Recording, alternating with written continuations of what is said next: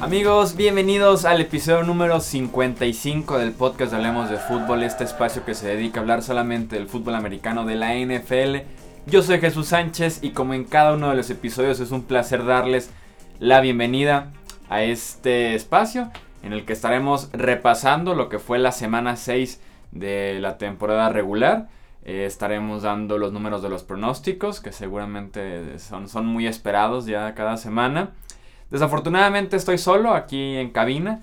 Esta vez no pudo estar conmigo Luis Alberto Aguirre para analizar lo que fue la semana, pero sí está como siempre en los controles operativos mi amigo Edgar Gallardo. ¿Cómo estás, Edgar? Andamos de buenas, andamos felices. Andamos deja, deja que veas los pronósticos y no vas a estar tan de buenas. No, no, no me digas esto, Jesús. sí, no, no, no nos fue nada bien. Híjole. Si escucharon el de la semana pasada, saben que Luis y yo fuimos con los mismos pronósticos. Así es. Y que aquí nos decíamos suerte y que aquí... Que iban a ir 16-0. No, 14-0, porque fueron 14 ah, juegos. Ah, 14-0, ajá. Y no, quedamos, empatamos, se podría decir que en el segundo lugar, si lo quieren ver de buena manera. No, bueno. O empatamos en el último lugar, si lo quieren ver de la mala manera. Eh, primero, eh, les ponemos aquí en la pantalla lo que fueron los pronósticos de la semana 6. Eh, fuimos como a la segura. El suscriptor invitado fue René Oros. Él fue el suscriptor que fue elegido por la maquinita de Hablemos de Fútbol y se fue como por varias sorpresas, incluyendo la de los Steelers, incluyendo la de los Chargers, los Rams, los Chicago Bears. Todas le pegaron. Así que en los resultados, Luis y yo solamente acertamos 5 de los 14. ¿Qué? Tuvimos 9 errores. Y René eh, tuvo 8 aciertos, 6 eh, pronósticos malos. Entonces, pues nos volvieron a ganar los suscriptores. Creo que es la segunda semana, ¿no? Segunda de 6 semanas que ganan los suscriptores. Correcto. O, no es la tercera. No, porque Luis ha ganado 3. Es, ajá, es la segunda. Creo que una vez empataron, ¿no? Luis y los suscriptores. Creo que sí. Luego dos Luis solitario y una yo. Esto deja el total todavía Luis al frente con 51 y 40 de récord. Y empatados ya en la segunda posición los suscriptores invitados y yo con récord de 49 y 42. Oye, pero muy pegados, ¿eh? Sí, ya ahora son dos. Ahora no hay margen de nada. Sí, son dos de diferencia con el primer lugar. Ya casi en el punto medio de la temporada. Así que va a estar buena la recta final. Recuerden que este es el episodio en el que nos pueden dejar sus pronósticos. Insisto, vamos a llegar en algún punto a todos. Tenemos muy presentes los que están participando cada semana. Ahora sí que son varios los que sí dejan pronósticos cada martes, cada martes, cada martes. Entonces, por ahí sí tenemos que dejar afuera pues a los que no queden elegidos por esta máquina súper tecnológica que tenemos en Hablemos de Fútbol. Pero en algún punto vamos a llegar a todos. Así que sigan dejando sus pronósticos. De verdad, lo agradecemos muchísimo. Como ya vieron, ahora nos ganaron el suscriptor invitado, a Luis Alberto y a mí. Entonces ya veremos cómo nos va en la semana 7, que pinta bastante bien. Pero, pero, pero, pero antes tenemos que platicar de lo que fue la semana 6.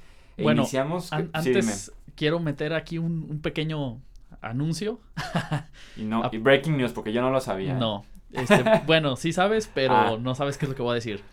Este, quiero primero agradecerles a todos porque por fin llegamos a 300 suscriptores en el canal. En el YouTube en el canal de YouTube, ajá. Muchas gracias. Este, entonces, gracias a todos, la verdad es que ha estado ha estado muy muy divertido y pues esperamos poder seguir más y más. Y esta estadística, esta sí no la no la sabías, Jesús.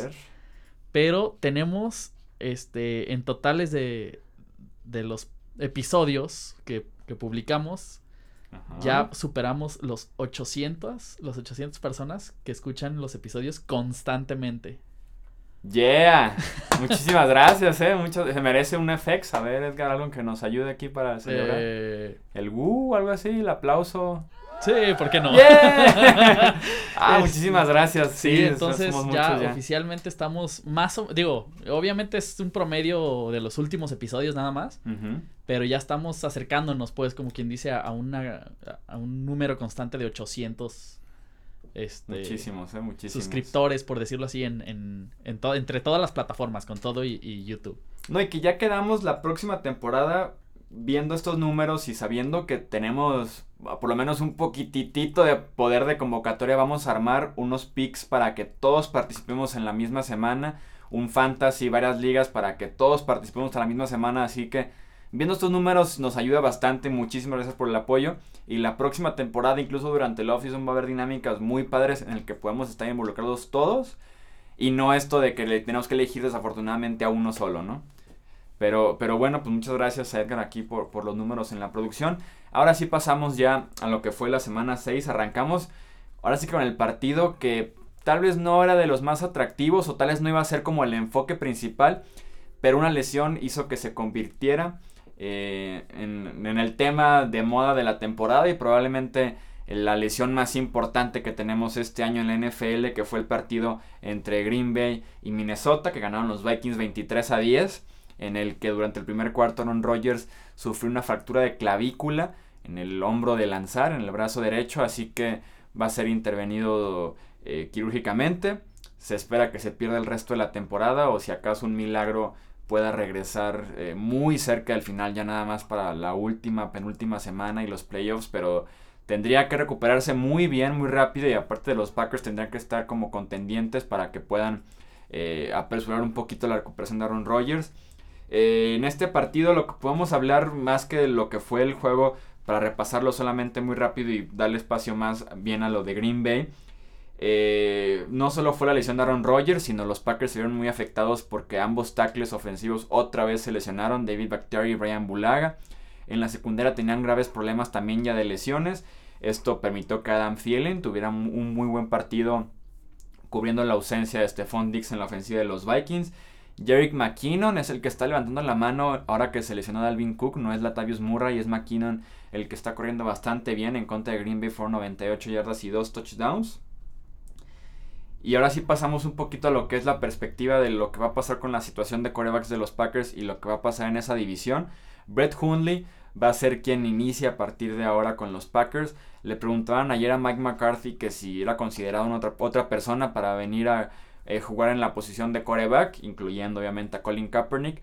Y como hasta enojado respondió que no, que lleva preparando a Hundley tres años ya en el sistema para que pueda entrar en alguna situación así. Así que llegó el momento de Red Hundley, veremos qué trae en, las pretemporadas. Se ha visto bien, esta última pretemporada batalló bastante.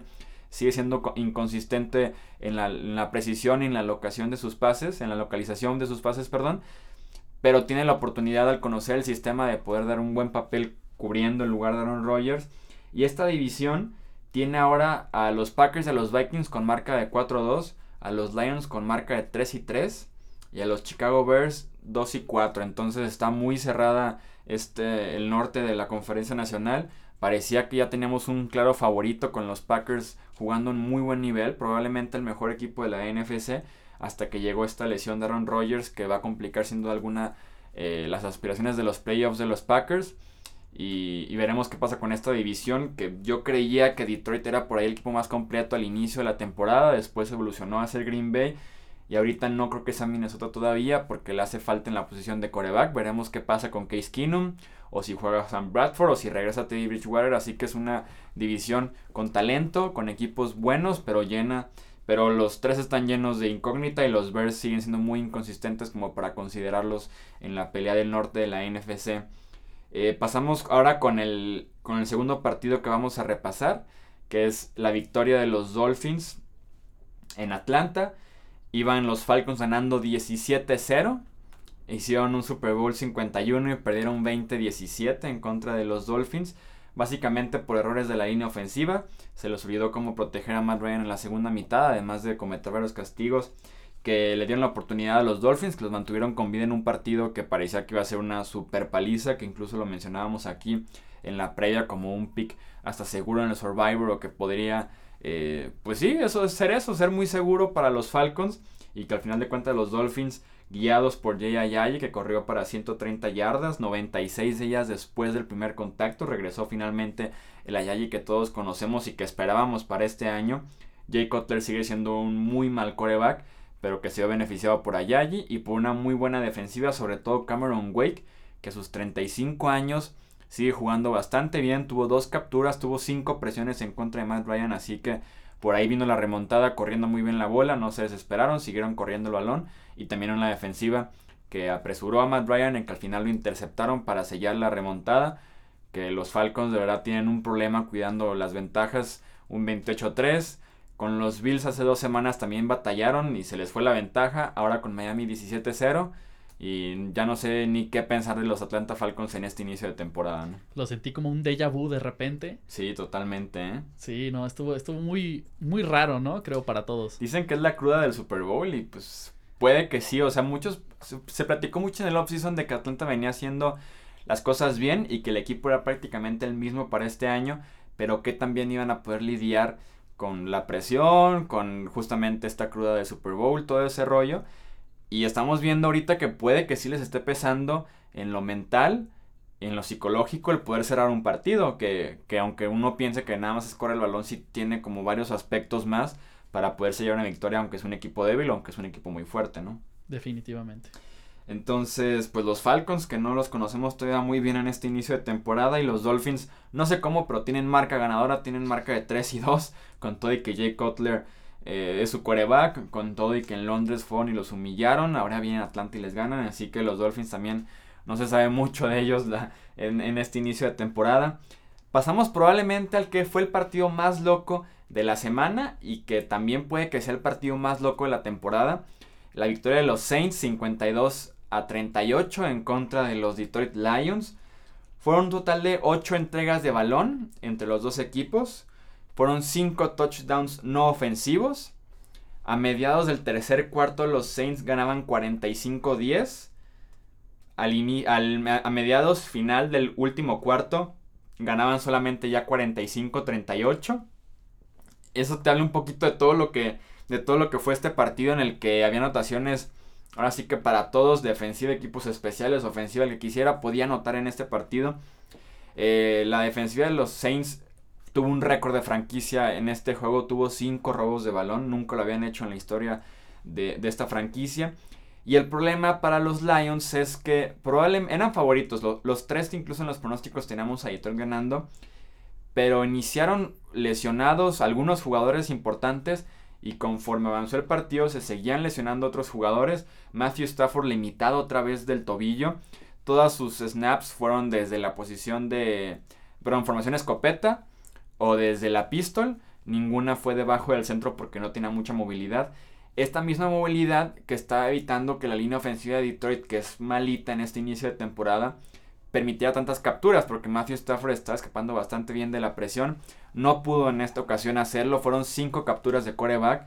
Batearon 12 pases en la línea los Saints. Eso te habla del empujón que tenían al frente. Estuvieron a 2 de establecer una marca en la historia del NFL. Y además de la lesión de Matthew Stafford, se lesionó Golden Tate, el receptor titular y número 1 de los Lions. Se lesionó Rick Robinson, tackle izquierdo. Se lesionó Glover Queen, el safety. Entonces poco a poco fueron cayendo eh, titulares importantes para los Lions y que terminaron en esta derrota tan abultada y que los tiene todavía con muchas dudas como terceros en el norte de la Nacional con marca de 3 y 3, mientras que los Saints que también iniciaron bastante mal poco a poco se van recuperando, pero tienen un partido clave, la próxima semana van a Green Bay para medirse a los Packers en un partido que pinta bastante bien y que podría por ahí definir la temporada de los dos equipos.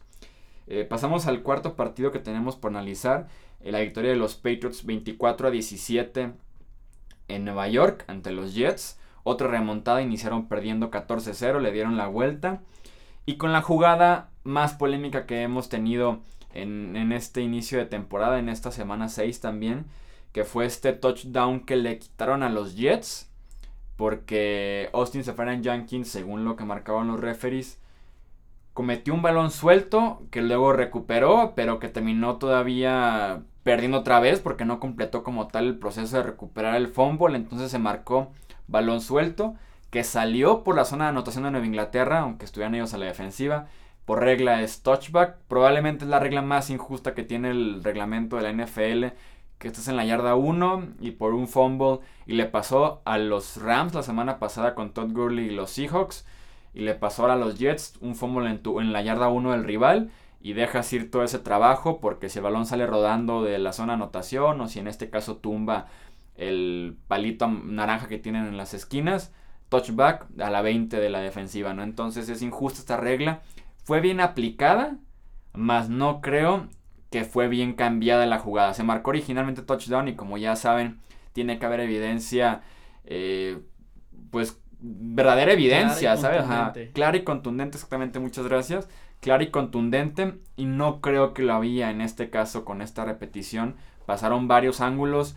Sí se veía que había un balón suelto, que en algún punto Sefarian Jenkins perdía el control del balón, pero parecía recuperarlo y la pregunta era en qué punto del campo lo recuperó, si estando afuera, si todavía estaba adentro para que se marcara touchdown.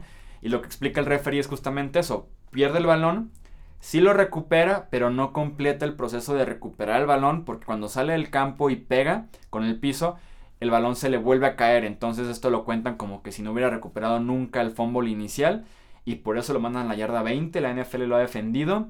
Pero creo que todos estamos de acuerdo que no había evidencia suficiente para cambiar una jugada que ya ha sido marcada como touchdown inicialmente. Entonces, por eso se armó el desmadre. Fíjate que, que ahorita que, que, mencionas eso, estaba leyendo un, un, comunicado, precisamente creo que fue de, de la NFL misma, que el mismo referee estando ahí, este, comentó de que, no, ya revisando la jugada era obvio y, y, como que todo el mundo se quedó así de que, como que era obvio, ¿no? Sí, sí, estaba apretadísimo. Estaba muy, muy complicado. Y es que, y él, y él defendía su argumento, y creo que es lo que tú mencionas en este momento. O sea, es. A lo mejor no es obvio el hecho de la marcación, sino de que cómo se aplica la regla en ese momento. Era, o sea, fue, fue como obvio para él, pues. Sí. Y, y pues sí, a lo mejor no es de la, la manera más justa posible, ¿no?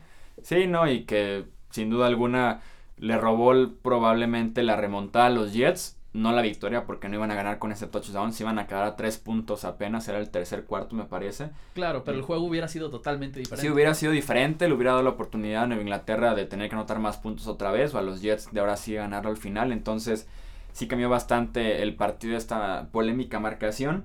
Eh, en el caso de Nueva Inglaterra, me gustó que poco a poco hayan ido corriendo mejor el balón. Al final promediaron 4.7 yardas por acarreo entre Mike Gillisley y Dion Lewis específicamente después del fumble de, de Gillisley. Están corriendo bien el balón. Y Malcolm Butler probablemente fue como el defensivo más criticado esta semana en la NFL después de que permitiera 114 yardas en 4 recepciones.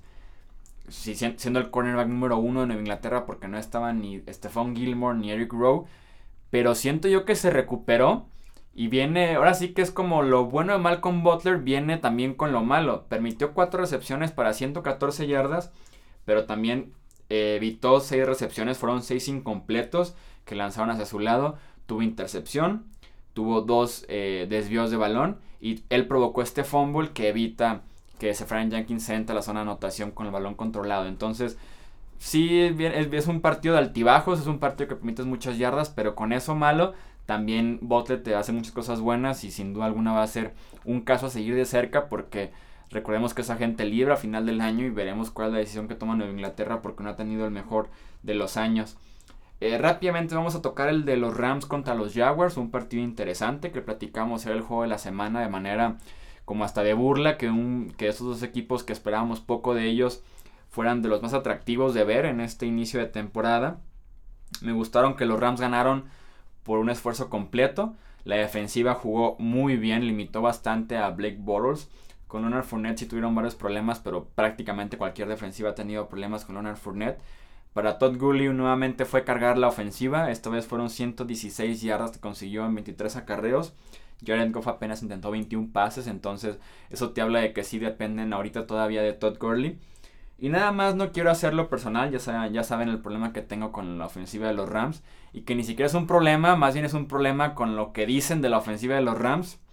Anotaron 27 puntos en este partido y 20 fueron de equipos especiales.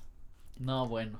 Solamente les digo porque me critican y cuando les dije de los 35, 21 fueron de equipos especiales, me dijeron que era un malinchista, que si no valía que ganaran los Rams. No, la ofensiva es buena, es en desarrollo, más no es un producto terminado. 27 puntos anotados, 20 de los equipos especiales. Un bloqueo, un regreso de kickoff y dos goles de campo. Definitivamente eso habla mucho. Y no es, no es, personal. No, es personal. No, es simplemente un, un, análisis. Sí, exacto, no es personal. Es más, ni siquiera es un análisis, es una estadística. Sí, que es un dato nada más. Es un dato.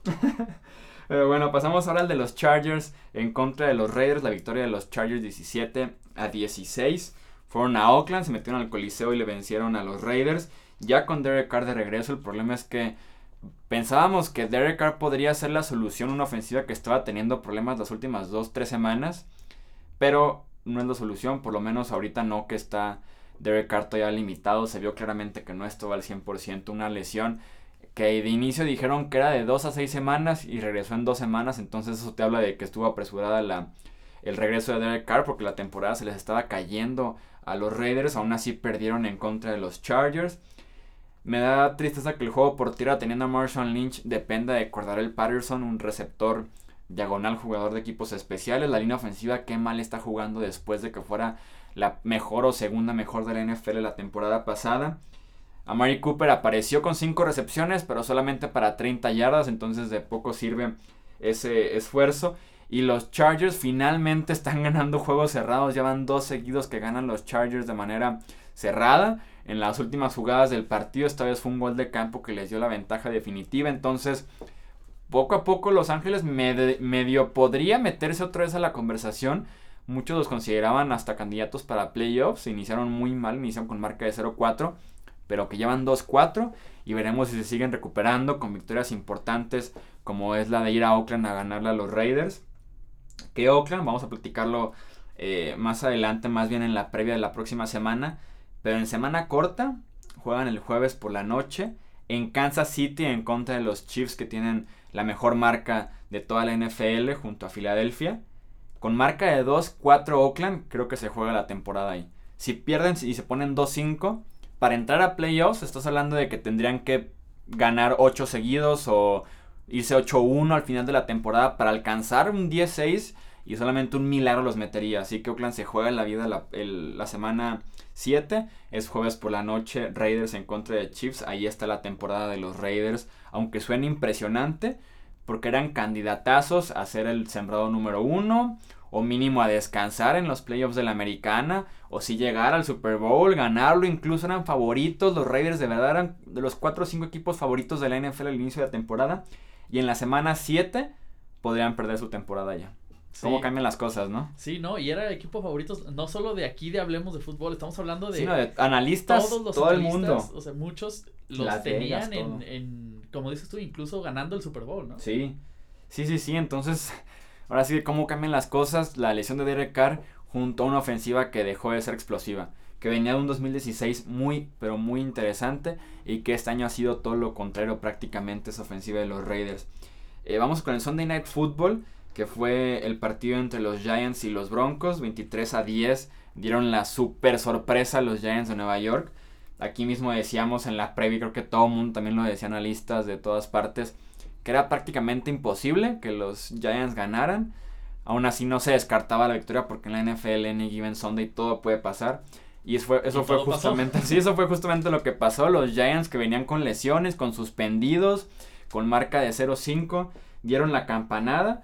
Creo que fue la, gran diferencia fue que Mike Sullivan estaba llamando las jugadas a la ofensiva. Ben McAdoo, el head coach, Finalmente dijo, creo que le estoy regando. Ahí te va la hoja para llamar jugadas y se ve la diferencia. Y Denver, todo lo que estaba haciendo bien, lo empezó a hacer mal en este partido. La defensiva, que era la mejor por tierra, le permitió 117 yardas a Orleans Darkwa, que es un corredor que agarraron yo creo que en la esquina antes de iniciar la temporada. Y eso fue lo que pasó con Denver. Perdió en las trincheras, que era como el estilo que estaban utilizando en este inicio de temporada, de tener el juego por tierra. Ellos correr bien con CJ Anderson, con Jamal Charles. Y creo que es un partido interesante para analizar el futuro de Trevor Simeon, porque en un partido así de cerrado esperarías que el quarterback sea quien te tome el balón, te gane el partido. Y me queda claro que Trevor Simeon no es ese estilo de quarterback y puede limitar a los, a los Broncos yendo hacia adelante y yendo hacia los playoffs. Y ya para cerrar, por último, vamos con el partido entre los Steelers y los Chiefs, que fue también de los partidos más sonados porque los Chiefs Finalmente perdieron su invicto, se quedó en 5-0. Ahora están con marca de 5-1 después de que perdieran 19 puntos a 13 en contra de los Steelers. Que vamos, hablamos mucho de la ofensiva de los Steelers, pero realmente fue la defensiva la que está ganando actualmente los partidos para Pittsburgh. Fueron 13 eh, puntos permitidos. Al final ya casi el tercer cuarto Kansas City tenía apenas 25 yardas en total, en lo que iban de los tres cuartos del partido. Big Ben sigue jugando muy mal. Eh, hay un pase que casi casi marca la temporada de Big Ben, que es una intercepción clarísima al defensivo. Le bota, termina en las manos de Antonio Brown y es touchdown de 51 yardas. Entonces eso, eso te dice por qué no confiar en las estadísticas y más bien ver ese tipo de pases que iba a ser una intercepción clarísima, que terminó siendo touchdown. Y los Steelers van a llegar tan lejos como lo quiera Livion Bell y el mismo Antonio Brown. Se combinaron para más de 300 yardas. Livion Bell fueron 180 yardas por tierra, además de las que hizo por aire. Entonces, el esfuerzo de Livion Bell va a ser hasta donde lleguen los Steelers, además de lo que pueda hacer Antonio Brown, que aunque esté jugando mal, su quarterback suele producir bastante bien. Y lo único que me gustaría como tomar en cuenta, hablando de Livion Bell, en este inicio de temporada van apenas 6 partidos y en tres de ellos ha tenido 27, 35 y 32 acarreos. Entonces con este corredor que ha sido frágil en su carrera en la NFL, que suelen llegar sin él a la postemporada, sí te va a ganar partidos en temporada regular, pero al final de cuentas lo necesitas sano y fresco para enero. Y si le dan así 35 y 32 acarreos por partido a Livion Bell, no creo que vaya a pasar porque apenas estamos en octubre. Entonces tienen que cuidar, tienen que encontrar el balance entre medio cuidar a Livion Bell y medio no poner a pasar a Ben Roethlisberger va a ser una tarea difícil el encontrar ese balance entre esconder a tu coreback y no explotar a tu corredor. Les quitaste el 95% de su ofensiva, pero bueno. Sí, o sea, tienen que encontrar la manera porque Livion Bell en algún punto se va a romper si le dan tantos acarreos, pero que si le dan tantos, tienen estos partidos que dan de ir a Kansas City a ganarle a los Chiefs que están invictos, ¿no? Entonces, están como en un predicamento interesante los Steelers en estos momentos en su temporada. Ya veremos cómo van eh, evolucionando estos equipos que esperábamos mucho de ellos y que se han estado cayendo también los Steelers. Platicábamos de ellos como eh, favoritos en la americana para el Super Bowl, para descansar en, los playoffs. Y también han tenido muchos altibajos a pesar de que tienen buen récord todavía como los Pats, que también están 4-2. De milagro los dos equipos, creo yo, tanto Pittsburgh como Nueva Inglaterra, de milagro están 4-2 en la imagen de playoffs de la conferencia americana, ¿no? Así que, pues eso fue todo lo que tenemos en el análisis, en el repaso de lo que fue esta semana 6. Recuerden que nos pueden dejar sus pronósticos aquí abajo en la descripción, perdón, en los comentarios del canal de YouTube, en este podcast que subimos también en formato de video. Así que ahí nos los dejan para que puedan participar. Recuerden que los nombres entran a una máquina aleatoria tecnológica aquí en Hablemos de Fútbol y así es elegido el nombre que participa eh, para la semana 7 en los pronósticos. Recuerden, sin línea, nada más el ganador.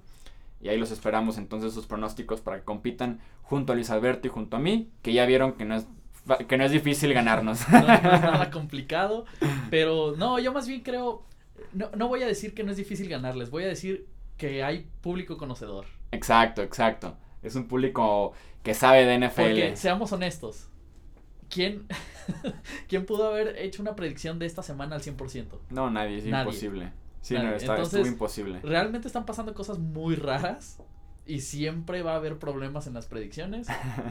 Pero ahí va, ahí va. Sí, se trata de, divertirnos, ¿no? Sí, definitivamente. y, y, como mencionamos alguna vez, también a ver este, pues quién gana y a ver qué se hace, ¿no? Al final algo, se tiene que hacer. Sí, algo, algo vamos a hacer, algo vamos a hacer. también para el premio o, algo. Van a decirnos boletos para el Super Bowl. Son, bien metidas, este, dentro de lo realista que pues, tenemos 300 suscriptores, no se les olvide.